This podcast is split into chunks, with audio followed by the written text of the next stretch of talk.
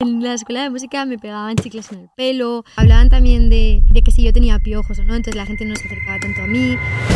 Y de repente mi madre me lavaba el pelo y me decía, Aitana, tienes un chicle en el pelo. Y yo, ah, no sé, me lo habré pegado yo. O sea, cuando salí estaba así un rato pensando y digo, no, no puede ser, eso es imposible. Joder, cuando lo petas y eres cantante, seguro que lo primero que te dice tu madre, oye, no, cuidado con esto, no, Sí. no te drogues, no tal. ¿Tú has vivido estas tentaciones? No tengo ninguna necesidad de mentir en esto. Yo, en los ambientes sí que hay drogas. Pero es que yo nunca lo he visto. Te lo juro por mi vida. Y yo nunca, nun- ni en un baño. yo en- nunca he visto a nadie metiéndose nada delante mío. Nunca.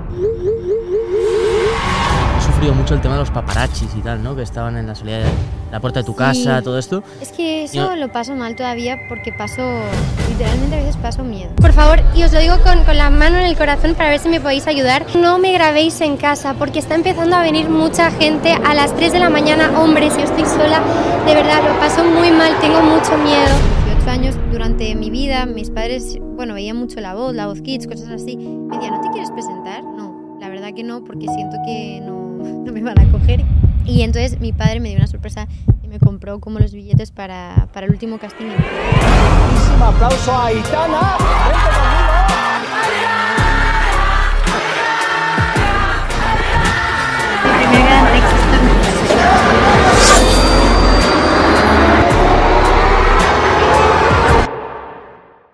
Muy buenas a todos y bienvenidos a un nuevo podcast de Nude Project. Hoy tenemos con nosotros a un artista con más de 13 millones de oyentes mensuales, posiblemente uno de los artistas más grandes de, de nuestro país. Ella es Aitana. Bienvenida. Gracias, gracias. Bienvenidos a un nuevo podcast de Nude Project. ¡Vamos! ¡Díselo! ¡Díselo!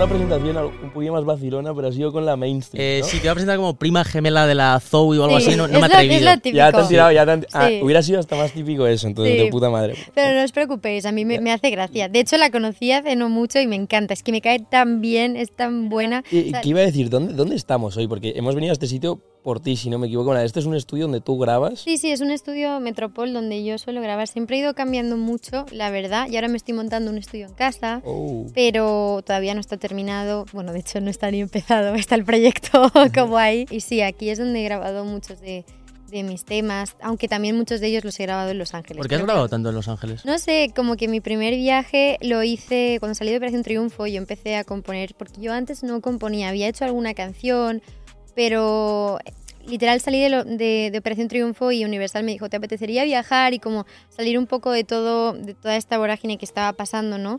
Y quizá concentrarte más en la música unos días. Y la verdad que les agradecí un montón eso porque como que empecé como a desarrollar y explotar de alguna forma esa faceta mía que todavía como que no conocía. A nivel composición, eh, todo el mundo va mejorando. Yo escucho canciones que hice en aquel viaje a Los Ángeles en abril de 2018 y literalmente son horribles. O sea, no, no las saqué. O sea, y- y son canciones, yo creo que hice como 30 o 40 canciones y saqué, yo qué sé, pues el disco, el primero, que eran 13 o 14. ¿no? ¿Y la, y la vida en Los Ángeles allí, o sea, cómo era? O sea, de Pues repente te allí- mudas allí durante un tiempo, Sí, no conoces a nadie o sí no, o... no conocía a nadie, me mudé un mes con mi manager, las dos solas, porque ahí conocí a los productores con los que suelo trabajar. La primera vez que fui hice un camp como de conocer a un montón de productores y de ir de un lado para el otro, pero yo creo que eso es bueno hacerlo para saber con quién conectas más y ahí conecté con Mauricio y Andrés, que son los productores con los que suelo trabajar y por eso me voy reservando a lo mejor cada año un mes para, para poder ir allí y componer con ellos. Joder, Los Ángeles que tiene como algo mágico, ¿no? A mí me, Sí. yo cuando no hemos estado en Los Ángeles, hemos estado un par de veces. Es como que llegas a la ciudad y dices, ¡buah! Aquí la gente está haciendo algo. Sí, a ver, es verdad que Los Ángeles, que ya he tenido la suerte de ir bastante, siento que es muy guay para trabajar, porque luego me fui eh, como tres semanas de vacaciones, o sea, me reservé esas- esos días como de vacaciones. em, y y yo decía, ¿qué hago aquí de vacaciones? Ah, Terminé yendo al estudio, era inevitable, no podía estar de vacaciones. O sea, no sabía tanto qué hacer en, en Los Ángeles de vacaciones, que Ya. también hay muchas cosas que hacer. ¿De vacaciones dónde vas? Pues suelo ir mucho a Ibiza, eh, la verdad, veraneo en Ibiza desde, desde antes de entrar en Operación Triunfo incluso. Es curioso que venimos de... O sea, el podcast de antes de Trueno fue el de Nacho Vidal. ¿En serio? Sí. ¿Sabes quién Yo- es Nacho sí, por supuesto. Y de hecho he estado viendo la serie. ¿Ah, sí? Ah, la de Estaba Nacho. viendo, Sí, sí, No sí. jodas. ¿Y qué No la he terminado. Ya. Pues muy fuerte, la verdad, es muy fuerte. Sí, pero bueno, claro, ¿cómo no va a ser fuerte realmente? O sea, Ya. No, no, no. la vida de Nacho Vidal es muy fuerte. Es una barbaridad, en plan, nos dejó desfigurado. Yo me acuerdo que a mí, en plan, hablamos de muchas cosas, ¿no? Pero una de las cosas es la monogamia. Es decir, oye, Claro. tal, yo, yo defendía la monogamia. y él, anti-monogamia a muerte. Él no, tal, Claro. eh, eh, amar versus querer. Tienes, una cosa es posesiva, la otra no. Y tal. Y yo dijo, joder, Nacho, te entiendo, pero yo tengo un ejemplo en mi vida que son mis padres, que es una relación espectacular, que admiro muchísimo. Y él- y él le dijo, 20 bueno, años. Tú eso no lo sabes, tú no sabes si han estado tal. Sí, Claro. me llamó mi madre y obviamente tuvo una, una, una opinión contrastante contra todo eso. Pero se te olvida, ¿sabes? Que tienes padres y que vas haciendo estas movidas como muy locas de podcast con gente que no, Sí. ni nosotros ni lo pensamos tanto, porque es, oye, Nacho Vidal, tú puedes ser muy interesante, ¿qué tal? Y de repente mi madre lo ve y dice, oye, Bruno, ¿qué Mis es padres esto? son súper relajados para todo, la verdad. Joder, pues que tú lo haces fácil. Yo creo que tú haces la vida fácil, ¿sabes? En Hombre, muchas gracias. Sí que es verdad que soy una persona como muy neutra. Sí. Bueno, a nivel cara, cara a la gente. Luego tengo Tendrás tus, cositas. tendrás tus pero- locuras. Justo Sí. de, de esto te queríamos preguntar un poco, ¿no? Porque, o sea, sí que estábamos viendo como que está habiendo una evolución tuya en general, ¿no? Que también es normal, ¿no? Según te vas haciendo mayor, como que te- las últimas canciones quizás sí que tiene un toque un poco más de rebeldía o así, ¿no? Yo te quería preguntar esto, o sea, ¿es parte de tu evolución natural o realmente es algo que tú estudias porque crees que te asesoran y va a ser mejor para ti o Yo no? la verdad es que creo que soy la artista que menos estudia lo que voy a hacer en mi vida. O sea, voy como muy fluyendo con todo. De hecho, a veces es un error, porque yo creo que en esta, que en esta industria y como en esta vida es bueno planificarte según qué cosas para llegar bien a los tiempos, para saber cómo hacer las cosas de alrededor. Pero yo voy fluyendo bastante. Por eso a veces estoy mucho tiempo sin sacar canción porque digo, es que esta canción que tenía preparada ahora mismo no, no la veo parte de lo que soy ahora, ¿sabes? Como que yo voy un poco según lo que la vida me, me- me va pidiendo y mis necesidades como alrededor. No todas las canciones hablan de cosas que me han pasado tampoco, que además la gente le gusta mucho saber de mi vida privada, entonces se piensan que lo cuento a raíz de las canciones. Y hay cosas que sí, pero cosas que no. Tampoco lo pongo tan fácil, o sea, cada uno que piense un poco lo que quiera realmente. Pero sí, eh, Los Ángeles, por ejemplo, es una canción que que quizá es como más explícita, habla de cosas también más sexuales, pero es que al final es, es también dentro de lo que es la elegancia, ¿no? Porque yo creo que también es mi forma de, de ser, ¿no? Es una cosa, o sea, tampoco soy una persona que te empiece a hablar de cosas muy explícitas, un poco vastas, porque no es mi forma tampoco de hablar ni de ser, ¿no? Pero eh, sí que tengo, pues eso, 23 años y por supuesto que pues vivo las cosas que vive la gente de 23 años, ¿no? Eh, pero no, no es algo que yo diga, "Ah, quiero hacer una cosa de rebeldía y cambiar. No, porque además el tema nuevo que voy a sacar, que se llama Las Babies, es un tema súper divertido. O sea, literalmente en el disco hay un poco de todo dentro- con, con referencias electrónicas, eh, pero hay canciones súper tristes, tipo un poco once razones en cuanto a letras.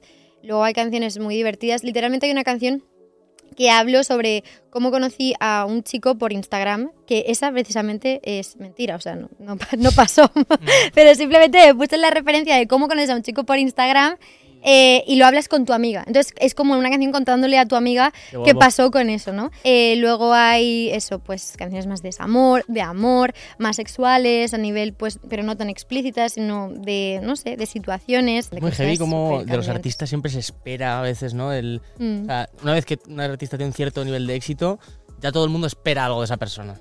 Joder, Mm. esto es un, un- tienes una presión, ¿no? De- Pero ya no, o sea, ya no me afecta de ese modo. Por supuesto, estoy súper, eh, de verdad, muy pendiente de que la gente esté feliz con lo que saco, que es muy es, es importante también, sobre todo la gente que me sigue. Pero ya no tengo la Mm, necesidad te de demostrar al mundo lo que valgo o lo que no valgo. O sea, creo que, eh, por supuesto, me queda mucha vida por recorrer y muchas cosas por vivir.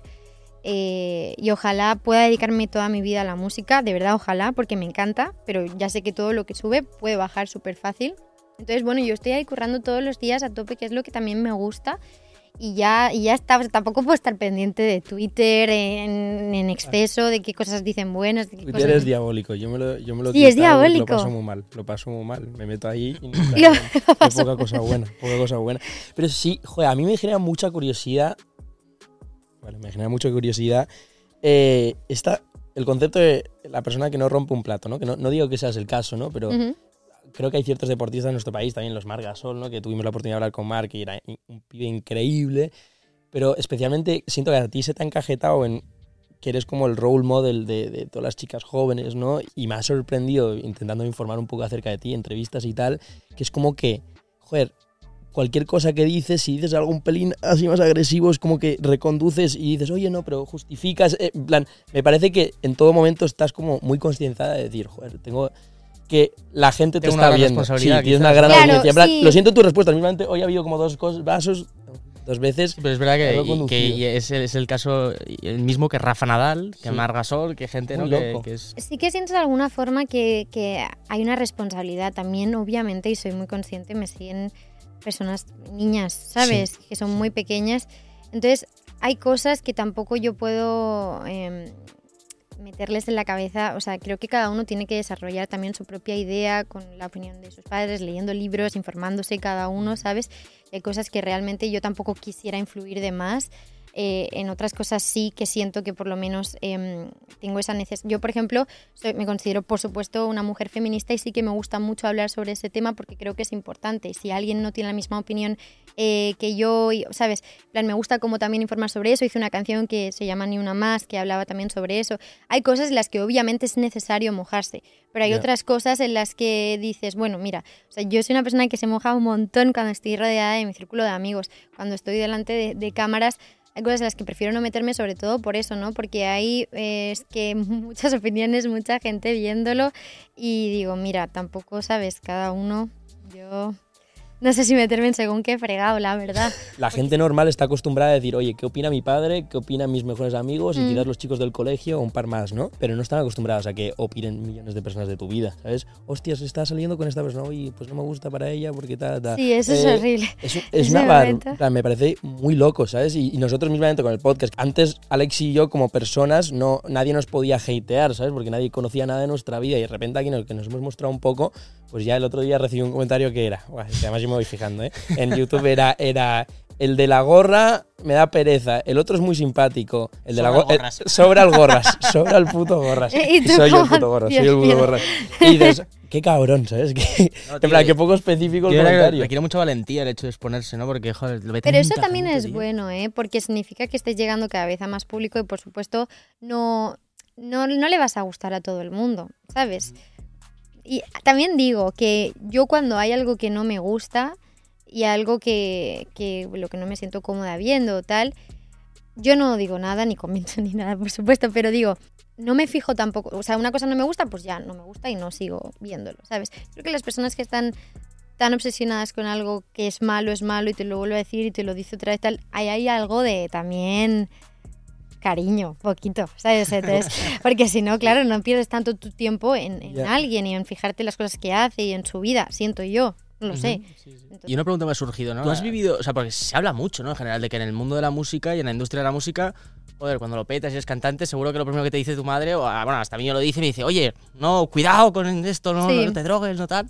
sí, sí, sí. ¿Tú, tú, tú has vivido estas tentaciones? ¿O, o sí que has sentido que te podías haber dejado llevar por algo Mira, así o no? Te voy a ser completamente sincera, de verdad, porque y no tengo ninguna necesidad de mentir en esto. Yo no sé por qué, yo tampoco soy creyente, ¿vale? Em, pero respeto un montón y sí que tengo mucha familia mía que, que es creyente, que creo en las energías y creo que hay algo, algo tiene que, que haber, ¿no? No sé quién es esa persona, pero esa persona que exista ahí en el otro mundo, lo que sea, no quiere que yo vea nada, porque yo, los ambientes, eh, los que me junto, sí que hay drogas, por supuesto, ¿sabes? En plan, sí que, digo yo, por lo menos, pero es que yo nunca lo he visto. Te lo juro por mi vida. Yo nunca, nun- ni en un baño, en una discoteca, no, nunca nada. nunca he visto, te lo juro, por Ya, mi padre ya, y mi madre, que nunca he visto a nadie metiéndose nada delante mío. Nunca. Volviendo a tu música es lo importante. Formentera es parte del álbum este, ¿no? Sí. Para mí es semejante palo. En plan, yo se lo enseñé a Alex ayer y dije, joder, es que esto Sí. en plan, fluyes en el tema, tal, pum, me parece, me Muchas parece- me gracias. parece un temazo. Sí, no, ese tema lo grabé aquí, en este estudio. Y mm, recuerdo además que Nikki estaba por España, yo ya había Guay. cenado con ella y con Esther Exposito un día en julio, que cenamos las tres. Em, y luego em, recuerdo como hablar de, bueno, a ver si algún día nos juntamos en el estudio. Eh, que Esther dijo, ah, estoy presenciando este momento. Y yo, tipo, sí, pero que luego estas cosas a veces no pasan, ¿sabes? Y nada, me dijo Nikki que venía como en septiembre. Yo había estado haciendo varios temas en verano y le enseñé Formentera. ¿Y cómo surge, o sea, cómo surge, por ejemplo, esta cena con Estrés Posito y Nick Nicole? O sea, esto que os, os habláis por Instagram y decís, Sí, no, yo con quedamos en... Sí, yo con Esther, la verdad es que ya me llevaba también por, por, por élite, yo no he estado en élite, pero por Miguel y todo, ¿sabes? En plan, sí que había salido con, con ellos bastante y con Esther me llevaba muy bien. Y hacía tiempo que no nos veíamos y yo creo que nos intercambiamos algún mensaje de a ver cuándo nos vemos. Y justo, no lo recuerdo bien porque esto hace ya dos años, pero justo eh, Esther me dijo, oye, el sábado he quedado con Nicky, si quieres venirte, pues cenamos las tres. Y le dije, algo así creo que fue. Le dije, ah, vale, sí, perfecto. Yo a Nikki no la conocía y la admiraba mucho porque la escuché con Colocao y todo, como que es, Ujú. bueno, mami chula, No, es buenísimo. Va, qué locura de colocado, es muy buena, tío. Sí, y entonces dije, ah, bueno, sí, una super guay. Y solo por curiosidad, ¿dónde os visteis? Por ejemplo, porque vosotros en un restaurante normal, no imagino que es que, o sea, es- que Eh, hacéis las tres ahí, es imposible. o sea. No, pero nos vimos en un lugar que se llama Picalagartos, en, supongo que habéis, no sé si habéis estado. Bueno, está como en Gran Vía, sí, O literal, sea, sí en que un todo el restaurante centro. normal. Sí, pero no había mucha gente y sí, bueno, la gente como que te mira de lejos, pero por lo general son muy respetuosos y cuando terminas de comer te piden una foto, pero, pero muy bien, o sea, realmente la gente por lo general son muy respetuosos. Luego nos fuimos un rato de fiesta, que se vino David Broncano, luego es que esa noche fue muy graciosa. Qué barbaridad. Sí, esa noche fue muy graciosa. Se vino Broncano y fuisteis de after a algún sitio así. Fuimos a una casa que había una fiesta. Hostia, yo he escuchado esta fiesta. Y ahora, a mí me Ahora está. Mateo, es que- creo que nos invitaron a esa casa. En plan, nos ha invitado. eh, No sé. Sí. Pero curioso. Yo fui, la primera vez que fui fue esa y fue graciosa. Joder, tío. Sí. No sé qué, qué tendríamos mejor que hacer ese día. ¿verdad? Bueno, poca cosa. Seguro poca cosa, pero no, no sé dónde está. La música, yo, yo quiero volver un poco atrás porque hemos empezado, ¿no? Que hemos charlado que está de puta madre. Y tú, tú empezaste con OT. Entonces yo quiero que nos expliques brevemente, porque sé que esto lo has repetido mil veces, pero cómo, cómo surge. Que, es que me mola mucho cómo surge. En plan, la historia de cómo surge me parece muy mágica. Entonces, bueno, te das. ¿Cómo ¿verdad? surge el presentarme al Operación Sí, Triunfo? Yo he cantado como en casa siempre, no, no hacía nada más, la verdad. Y yo soy de un pueblo, entonces hay cosas que veía como un poco inalcanzables y como yo nunca he dicho voy a ser cantante. Me encanta, yo en mi mente quería serlo, ¿eh? O sea, él estaba como ojalá, pero nunca lo he dicho porque lo veía como algo imposible. Con 18 años, durante mi vida, mis padres, bueno, veían mucho la voz, la voz kids, cosas así. Me decían, ¿no te quieres presentar? No, la verdad que no, porque siento que no, no me van a coger y que voy a estar perdiendo tiempo. Esto Es muy heavy, ¿no? El que tú sintieses profundamente que querías ser cantante y no se lo dijeses ni a ninguna persona. No, la verdad es que no. Y nada, entonces eh, volvió Operación Triunfo después de bastantes años. Siempre salía al casting, de- en plan, tienes que presentarte al casting. Y yo tipo, ¿qué es eso? Que siempre como que pienso que la vida te da señales, no sé, soy, soy así. Entonces yo decía, qué raro que esté viendo todo el tiempo esto. Cuando estuve en Mallorca, que fui a Mallorca, fue una semana espectacular, con mis mejores amigos me lo pasé súper bien. Y de los últimos días, no sé cómo, me salió un anuncio de que eh, Operación Triunfo iba a Mallorca a hacer los castings. No sé, algo en mí me dijo, voy a ir. Además, mi primo vivía en Mallorca, vino a por mí, me llevó a Mallorca. Literal, eso era el 26 de junio. Yo cumplía los 18 el 27 de junio. Entonces no me dejaron pasar. Y mi padre, "Ah, ostras, qué pena, porque mi padre, como nunca había querido, y a mis padres tampoco les gusta nada este mundo tipo de la fama, les daba miedo, ¿sabes? Pero era más como que mi padre veía una oportunidad tipo que podía de alguna forma, pues no sé, enseñar, de algún- no sé, él veía algo. Y entonces mi padre me dio una sorpresa y me compró como los billetes para, para el último casting en Madrid. Me dijo, me, me quedé pensando en eso y me gustaría que lo, que lo que por lo menos te escuchasen ya que intentaste Qué entrar. tío. Sí, Es increíble, Eso es increíble. Fuiste ahí y eso te cambió la vida por completo. Claro, no, claro, eso me dio muchísima exposición, les estoy súper agradecida, por supuesto. Entonces, yo aprendí un montón, literal eran clases reales, con profesores reales, que a día de hoy también la, la vocal coach que tenía allí es mi vocal coach ahora también, ¿sabes? O sea, aprendí un montón, yo no sabía utilizar mi voz, nada, o sea, todo lo que sabía lo sabía por mí, porque me lo inventaba, pero no me quedaba muchas veces eh, disfónica, en plan, cuando cantaba más de dos veces por utilizar mal la voz, además tengo edemas, nódulos, entonces siempre me quedaba ronca. o sea, y ahí aprendí a cómo poder, cómo utilizar mi voz. De verdad que es súper guay ese concurso. Es un concurso que ah, se vive, pues yo no lo volvería a vivir porque ya fue muy bonito cuando lo viví y se vive una vez en la vida, ¿sabes? No, no volvería a entrar otra vez porque sería otra cosa, ya no sería lo mismo, no sería la misma experiencia.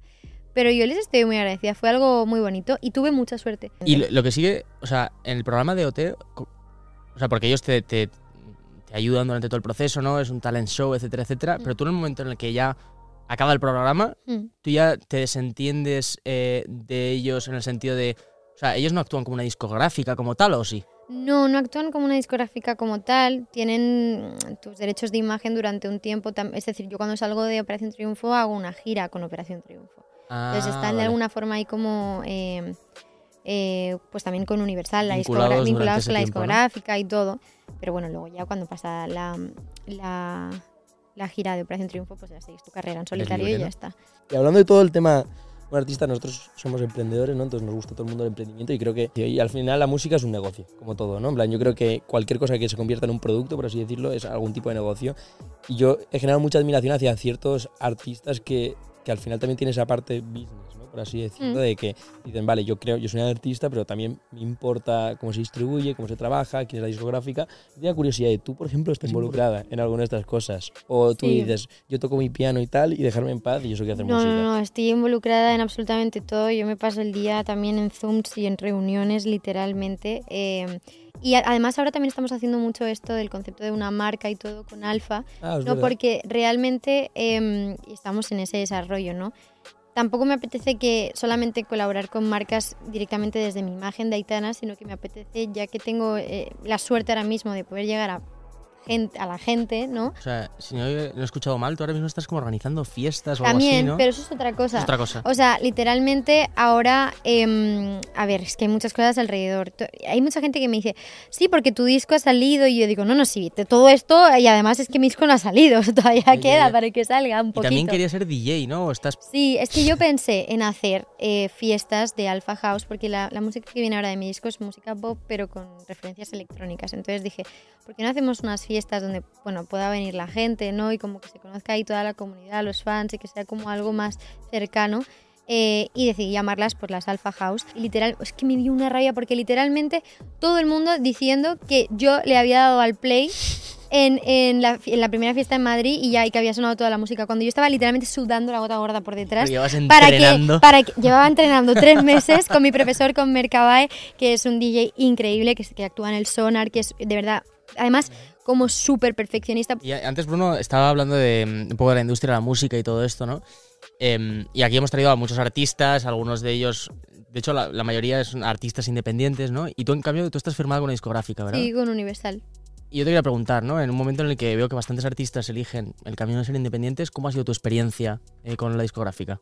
A ver, también partiendo de la base de que en Operación Triunfo también estaba como alineado con Universal. Cuando tú empiezas en un talent show, normalmente Te siempre hay una entrada, ¿no? Claro, siempre hay una discográfica que lo respalda detrás. Eh, creo Vale. que otras ediciones no ha sido Universal, también ha sido no sé, Warner o Sony. Bueno, van cambiando, pero em, claro, si te, si te iba bien dentro del talent, tú ya te habías comprometido de alguna forma ya con una discográfica, ¿no? Eh, pero yo me he sentido muy respaldada por mi discográfica, me han dejado mucho hacer lo que he querido siempre y yo siempre he sido como muy fiel a lo que quería hacer. Por ejemplo, con Mon Amour. Eh, Mon Amour es una canción que era de Zoilo, eh, eh, pero que había salido hacía ya un año. Yo venía de hacer eh, dos remix, creo, uno con mi mejor amigo de toda la vida, que no cantaba, que fue su primera canción, que se llama Tu foto del DNI, mi mejor amigo desde los seis años, que literalmente se puso a componer y le dije, yo quiero estar en ese tema. Sabes que a lo mejor mi discográfica me podría decir, pero vamos a ver, Aitana, o sea, no, no es a lo mejor la, la, la visión que tenemos ahora mismo para ti, vamos a apuntar un poco más a lo grande. Y yo les dije, no, no, o sea, me refiero, no me dijeron nada, pero digo, yo hago un poco lo que me apetece. Y para mí la música también es jugar a pasártelo bien. Entonces saqué un tema con mi mejor amigo, luego saqué un tema, ¿sabes? En plan, como que iba haciendo remix y literal ya me tocaba quizá una canción mía, ¿sabes? Vino, o sea, yo estaba en julio, el no, es 2021, cocinando en casa, siempre me pongo como listas random de Spotify y me salió la de Mon Amour que no la había escuchado. Y es que me la puse en repeat todo el tiempo, todo el rato en repeat y yo digo, es- ya me la sabía. Y puse como una frase en Twitter y él como que me reposteó me dijo, la hacemos juntos, Aitana. Él era cocinero, o sea, trabajaba de cocinero, no, o sea, no, no trabajaba, su trabajo no era hacer música, era una cosa que tenía de hobby que estaba empezando a hacer. Y porque luego me lo contó. Y literal le dijo, venga así de una.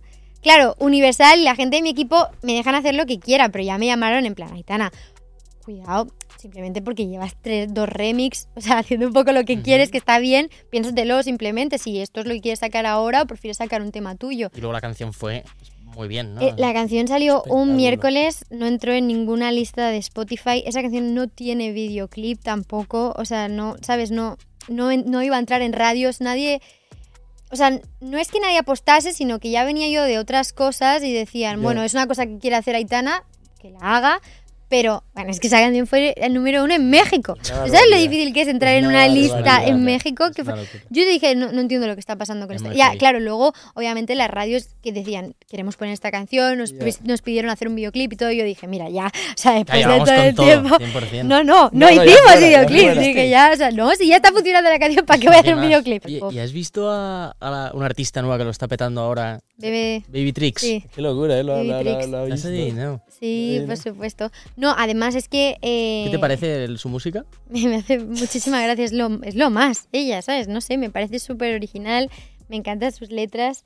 Me parece como que está ahí ella a tope como... Una cosa curiosísima, ¿no? Yo siento que lo escuchas inicialmente y dices, no entiendo muy bien qué es esto, pero luego le coges... Yo le escribí a ella, ¿eh? Eh. Le escribí justo el día que sa- salió Comisión Suicida. Buah, El día que salió, yo estaba en México y mm, ya te digo, yo es que cada día busco un montón de cosas, de canciones nuevas y, y ahí no estaba como el, el boom de que de quién era Baby Tricks, que porque luego a partir de Misión Empezó. Suicida empezó a sacar el EP y todo, como que eh, todo el mundo comentando, porque es súper, es que me parece lo más, o sea, me parece muy gracioso las letras, como muy, no sé, ella- me gustaría realmente como conocerla en persona, porque creo que tiene que ser lo más conocerla en persona.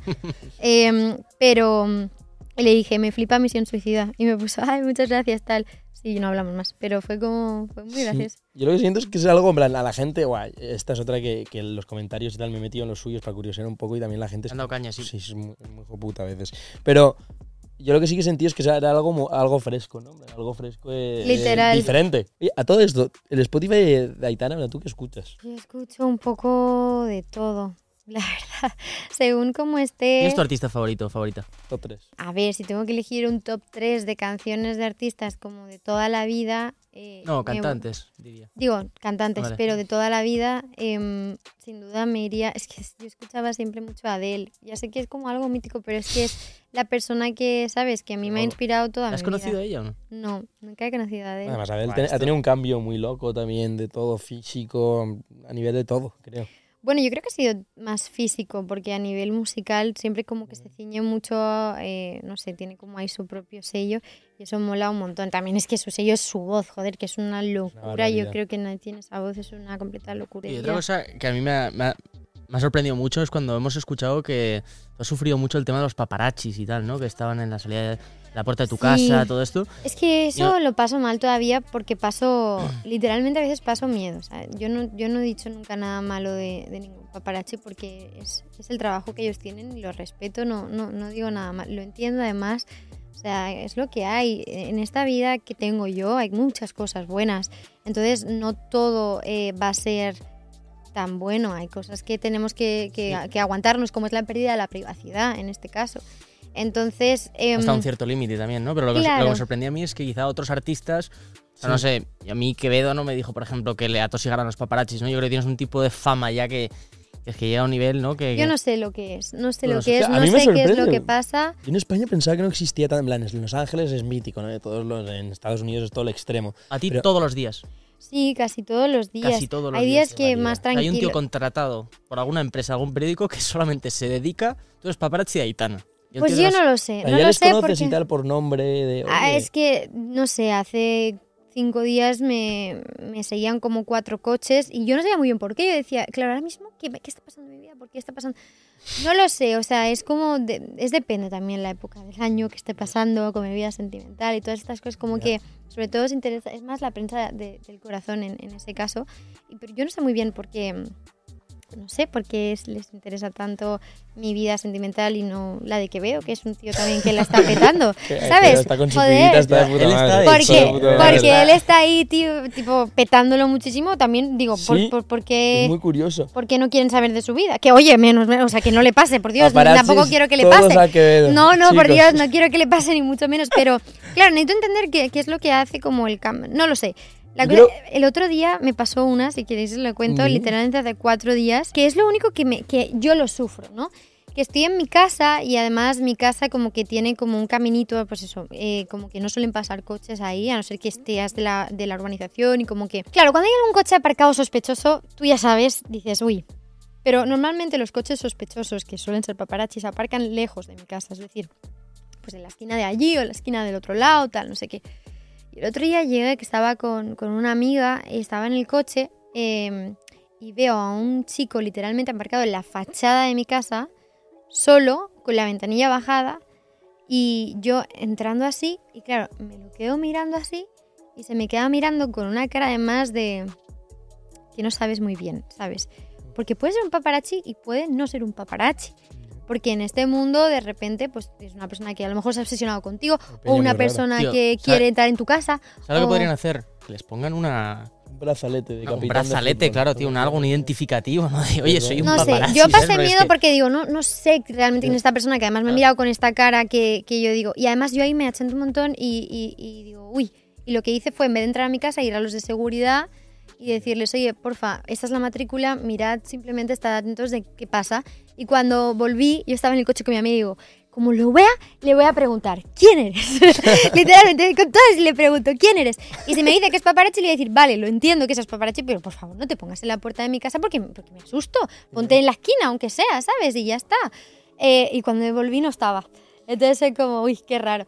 No sé, como que esas cosas dan un poco de mal rollo. Ahí, ahí es cuando lo paso mal, porque luego ya que pagan fotos o no, pues no Sí. sé, es que lo Tengo que un hay. caso, ¿no? que además que te hacían fotos por la noche a las 3 de la mañana, cosas No, así. eso es que venían personas, eh, sí, como a picarme a casa. todo. Ya, yo creo que quizás contigo es, en plan, sí, viéndolo desde mi perspectiva, es decir, "Guau, quizás tienes esa personalidad como, joder, Aitana es tan buena persona, en plan, es como, se te tiene muy idolatrizada en ese sentido, quizás es, buah, quiero ver a Aitana hacer algo mal o alguna movida, Sí, puede ¿sabes? ser, puede ser. Y en cambio, ¿cuál fue la, la primera vez que un fan te paró por la calle? ¿Tú te acuerdas o no? Creo que fue, sí, fue después de Operación Triunfo al día siguiente, me fui a comprar un móvil porque el mío estaba ya como muy chiquitito y dije, venga, me voy a comprar un móvil. Y fui a, a la Apple y de Barcelona, de Pasitza Gracia, y estuve ahí. No, de- de- está en Pasitza Gracia la Apple, sí, creo que sí. Em, y nada, y ahí dentro una chica me dijo, ¿tú eres Aitana de Operación Triunfo? Y yo, sí, de, de nada. Y ella, pero tú no estabas en la casa. Y yo, no, que ya se ha terminado, se terminó ayer. Y dice, ah, y dice, vale, y se fue. Y- y se fue. sí, sí, y yo, vale, y yo tipo, ay, pues no me ha pedido una foto ni nada. No sé, fue como raro. Pero ya, no, luego a partir de ahí sí que ya. Yo tengo curiosidad, es una pregunta quizá más rara, eh, pero el tema del flequillo, tú siempre has tenido flequillo, ¿no? Sí, Es incómodo, porque yo me estaba viendo tus entrevistas y yo, joder, hay veces tiene... que se me mete ¿eh? en el Sí, ojo. lo estaba- Porque hay veces que está largo, no me lo corto todos los días, eh, cada semana me lo corto. Tú un siempre has tenido un flequillo toda tu vida. Sí, siempre, la verdad. Es como una cosa que ya si me lo así- quito es raro, no me veo. Ya. Sí, es que no me veo. A ver, te queda muy bien, eh, Te Aitana. queda de puta Gracias. madre, ¿no? Te queda No espectacular. sé, ya me veo como, o sea, si me lo quito es que ya no me veo yo, me, me- me veo rara. Heavy la, la sensación que te, cau- que te causan los famosos, especialmente cuando eres pequeño. Ya. Yo me acuerdo de que la primera vez que vi a un famoso en mi vida fue en un restaurante, me acuerdo en Benicassim veraneando. Era un futbolista del Villarreal. O sea, y- me acuerdo que se llamaba Pires. Yo estaba con mi padre y me dijo mi padre, no sé cuántos años tendría, me dijo, ese de ahí es Pires. Tal, es el futbolista del Villarreal. Y yo me acuerdo que ¿Y estuve... tú? Claro, yo me quedé loco y dije, es la primera vez que ves a alguien así, ¿no? Y me acuerdo Sí. que estuve toda la comida mirándole. yo, como un niño pequeño, hasta el punto que mi padre me dijo, oye, o sea, ¡Para! ahora te, te puedes incomodar, tú piensas que le está comiendo, tal. Y me lo explicó y dije, hostia, tal, tal. Entonces Claro, yo miraba, miraba de reojo disimulando y tal. Pero, claro. Algo que me llamó la atención a mí de- viéndome tus entrevistas que, que reconocías ¿no? que habías ido a todo tipo de... te- habías hecho terapia desde que saliste de OT, habías hecho Mm. terapia. Yo tengo mucha curiosidad porque yo nunca he tenido ningún tipo de sesión ni nada cómo te ha ayudado y si es como algo específico que digas, Buah, pues me ha ayudado en esto, esto. plan, Es como un poco de salud mental, ¿sabes? Como un control y más con esta vida tan, tan loca. Yo hablo mucho también de eso, pero también yo digo, todos tenemos que ir al psicólogo y tenemos que tener ese control de nuestra mente y de esa salud mental, pero también es verdad que ir al psicólogo es, es caro, ¿eh? Sea, es, es- es muy caro y te- y yo no, yo no digo nada. O sea, hay- tiene, tiene que ser caro porque al final también es, es, ¿sabes? algo importante, es una cosa de salud. Pero claro, no, no todo el mundo se lo puede permitir. También por la seguridad social hay muchas veces que te pueden como poner em, eso, terapia, pero te tienen que ver como realmente jodido para, para que eso pase. Tampoco, ¿sabes? Son... Entonces yo digo, si puedes, ve a, a- a terapia, pero también, ojo, que, que es... ¿Y hubo alguien que te dijo, cuando estabas en la fase de OT, que te dijo, oye, deberías probar esto? ¿O fuiste tú la que dijiste, mira, no estoy bien? eh, Es que yo no creo que... Nunca he visto ir al psicólogo de la, de la forma de no estar mal. no hace falta estar mal para ir. O sea, tú, No, te antes generó- no había ido porque no tenía tanta conciencia sobre, sobre ese tema. Y, mm, y no sé, creo que fue también mi prima, que es mi manager, que me dijo, oye, mira, eh, hay una chica que, que es psicóloga, que yo empecé a ir en mi pueblo, además, cuando salí de Operación Triunfo. Que yo he ido, qué tal, y que quizá te puede venir bien, porque eran como, solamente me lo dijo, como vas a experimentar mucho tipo de, de- de- muchos tipos de emociones ahora mismo, quizá te viene bien como organizarlas un poco en tu mente con otra persona que no, que no te conozca guay. Entonces dije como, ah, guay, y luego ya me mudé a Madrid y he ido pasando por varios, ¿eh? O sea, nunca he tenido como el mismo, porque yo también creo que tiene que haber una conexión ahí, como, ¿sabes? Sí, y de repente yo ya he encontrado a alguien que creo que, que es el definitivo, pero nunca se sabe, ¿sabes? En plan, Y, entonces... y si se puede saber cómo, cómo es esa lucha que tú tienes contra, contra tus inseguridades, ¿no? Que, que igual eh, tenías en esta época de... Mm, Yo creo de que viene mucho por, por eso, por la aceptación de, de la gente. Eh, soy una persona como que además... em, yo creo que todo me empezó cuando me cambié con 12 años de, de instituto. Es decir, pasé de... Todas mis amigas en, en primaria se iban a un instituto y yo me fui a otro porque cambié de pueblo. Yo vivía en Viladecans y con 9 años me cambié a San Climent del Llobregat. Terminé la primaria en Viladecans, pero luego ya como que tenía que, que irme al colegio que me tocaba, que ponía a mi pueblo un autobús gratis, que luego, ¿sabes? Tenía que ir a, a ese, a ese colegio. Y lo que me pasó, yo creo que te cambia mucho la personalidad, además, eh, creo que esa etapa te marca mucho. Yo venía como de ser una persona muy segura en, con mis amigas de- del colegio, como muy de tal, de... Además, muy un poco mandona, ¿sabes? En plan de sí, tal, esto, lo otro. Y claro, de repente fue un golpe darme cuenta de que tenía que abrirme en, en un grupo de amigas completamente nuevo y que de alguna forma les tenía que gustar, porque si no yo no iba a tener amigas. Entonces, em, de alguna forma mi personalidad cambió a, cambió a intentar agradar a, a- a otro tipo de personas, que luego esas amigas son las que tengo ahora mismo y las, las amo. Pero también fue un proceso, ¿eh? O sea, de, de- Yo se lo digo a ellas también, fue un proceso de intentar, de intentar gustarles, de que ellas también me lo ponían fácil, pero a veces no. Entonces era como que ahí mi personalidad cambió mucho porque me puse más bajita sin querer a, a ser un poco lo que la gente esperaba de mí y como ir más como así, ¿no? Inicialmente eso quizá lo arrastraste también tu carrera profesional de Yo creo que lo- que lo fui- a todo el mundo o Sí, yo creo que lo fui arrastrando de, de eso, de de repente de decir, tener como una opinión como más neutra en, en todo y como literalmente como intentar gustar a todo el mundo. Luego me di cuenta de que eso es completamente imposible y es algo que también he ido como tratando, ¿sabes? En plan, no, no le vas a gustar a todo el mundo y está bien y qué tontería porque tienes que gustarle realmente a, a todo el mundo, ¿no? Yo, yo creo que es un poco eso, como algo que fui arrastrando. También luego en, en mis clases de música también sufrí un poco como de bullying, ¿sabes? Entonces es como que yo, teni- yo siempre digo que he tenido una infancia muy feliz porque la he tenido, te lo juro por mi vida, o sea, súper feliz. Pero también, bueno, eh, eh, he ido como, ¿sabes? En, en, de- la escuela de música me pegaban chicles en el pelo, hablaban de que, esto nunca lo he contado, pero hablaban también de, de, mm, de que si yo tenía piojos o no, entonces la gente no se acercaba tanto a mí. Entonces yo siempre he intentado como, como, como gustar a la gente y de ahí me viene un poco, yo creo.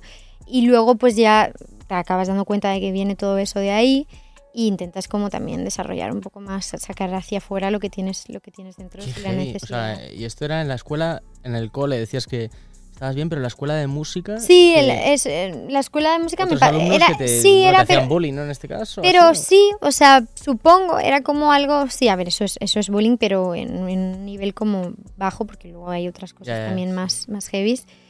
Pero sí, también era por épocas, ¿eh? De repente luego estaba todo bien. y- igual era, yo iba como tres horas una vez a la semana y, ¿sabes? Pero yo le decía a mi madre, no quiero ir. Y mi madre me decía, tienes que ir, porque no quieres ir? Tampoco le decía. Y de repente mi madre me lavaba el pelo y me decía, Aitana, tienes un chicle en el pelo. Y yo, ah, no sé, me lo habré pegado yo. Y yo, Es que te- yo siento que, o sea, no tengo ni idea, no soy experto evidentemente ni en bullying, nada de esto, ¿no? Pero sí que, o sea, yo creo que igual no todo el mundo ha sufrido un bullying muy agresivo, ¿no? O casos, siempre hay casos más extremos y, y Mm. más livianos de todo. Pero es verdad que yo creo que la mayoría de las personas siempre hemos tenido a alguien que en el cole te tocaba las pelotas. O sea, alguien que, tío, pues como en tu caso, ¿no? Y que, tío, pues mira, igual es lo que tú dices ahora, pues no sé si es bullying o tal. Tío, pero me cago en la puta, alguien te está pegando chicles en el pelo, tío, es que... Es loco. es que Sí. llegas a casa y dices, "Pff", Sí, pero te digo que eso es mínimo en comparación a lo que viven Sí, sí. otros niños. Es que es muy heavy, por eso es bueno como la concienciación, la educación a- hacia tus hijos, por supuesto. Yo, por supuesto, no tengo hijos, pero sí que tengo muchos primos eh, con los que hablo también y pre- pequeños les pregunto qué tal en el cole, qué tal. ¿Sabes? O sea, yo creo que es importante intentar como sacar un poco todo eso, intentar solucionarlo. A veces es difícil eh, también llegar como... Porque tú dices, porque lo he vivido con otras personas, que tampoco quiero hablar de otras personas, pero cercanas, que dices, mm, claro, ¿Qué estás hago, sufriendo algo así, ¿qué hago? ¿Lo, lo sacas del colegio? Pero es que entonces, de alguna forma, ganan los otros, ¿no? Pero dices, ya, pero es que no va de ganar, va de que esa persona sea feliz. Entonces es como, bueno, ¿cómo, cómo lo puedes hacer? ¿Cómo conciencias? ¿Cómo lo...? Entonces, por eso... los, los niños son muy crueles a veces. Yo, en plan, de 12 a 16 tal, en plan, hay una fase, yo, yo también lo paso un poco mal a veces, de decir, joder. Y yo para ir concluyendo quiero hacer, preguntar una cosa, ¿vale? Esto es algo nuevo, hemos implementado una nueva cosa en el podcast. Eh, decirles que quién les gustaría ver próximamente en el podcast. ¿Sabéis quién sería muy guay? Bueno, tengo Venga. como a dos. Vale. Venga. Ah, Del mundo del, del- del deporte. No sé si Aritz Aramburu, ¿sabéis quién es? Oh, al surfero, tú. Surfero, ¿no? Es es- que yo era fan de pequeño a muerte, porque es Gran gran surfero de recomendación. España. Pues ahora vamos a ir para terminar con las preguntas rápidas. ¿Qué prefieres, el estudio o el escenario? Las dos. Es que no puedo elegir. No, Tu colaboración soñada, que Adele, tengo un montón. Sí, claro, Adel, pero es que Adel no ha colaborado con nadie en su vida. Team Shakira o Team Piqué. Dios mío. Sí, o sea, Team Shakira. ¿Quién es la persona más random que te ha respondido a un direct de Instagram? Por ejemplo, Rafa Nadal, que me invitó a un partido suyo, sí. Genial, oye, pues un placer. Aquí en el estudio, Alex y yo nos vamos a poner a hacer musiquilla después Muy de bien. esto. Pero Claro que sí. Aitana, eh, ha, sido, ha sido increíble, ¿no? Yo creo que nos lo hemos pasado genial. Aitana Sí. es una chica increíble, es muy fácil de, de conversar, muy fácil de hablar y nos hemos tocado gracias. temas interesantes, ¿no? Muchas gracias, Aitana. Y normalmente aplaudimos aquí, pero yo lo tengo un poco chungo hoy, así que. No te preocupes. Eh, ha sido un placer. Claro, nosotros. Muchas Chao, gracias. muchas Gracias. Yo te besaba escondidas, eso nadie te lo hacía, me buscaba.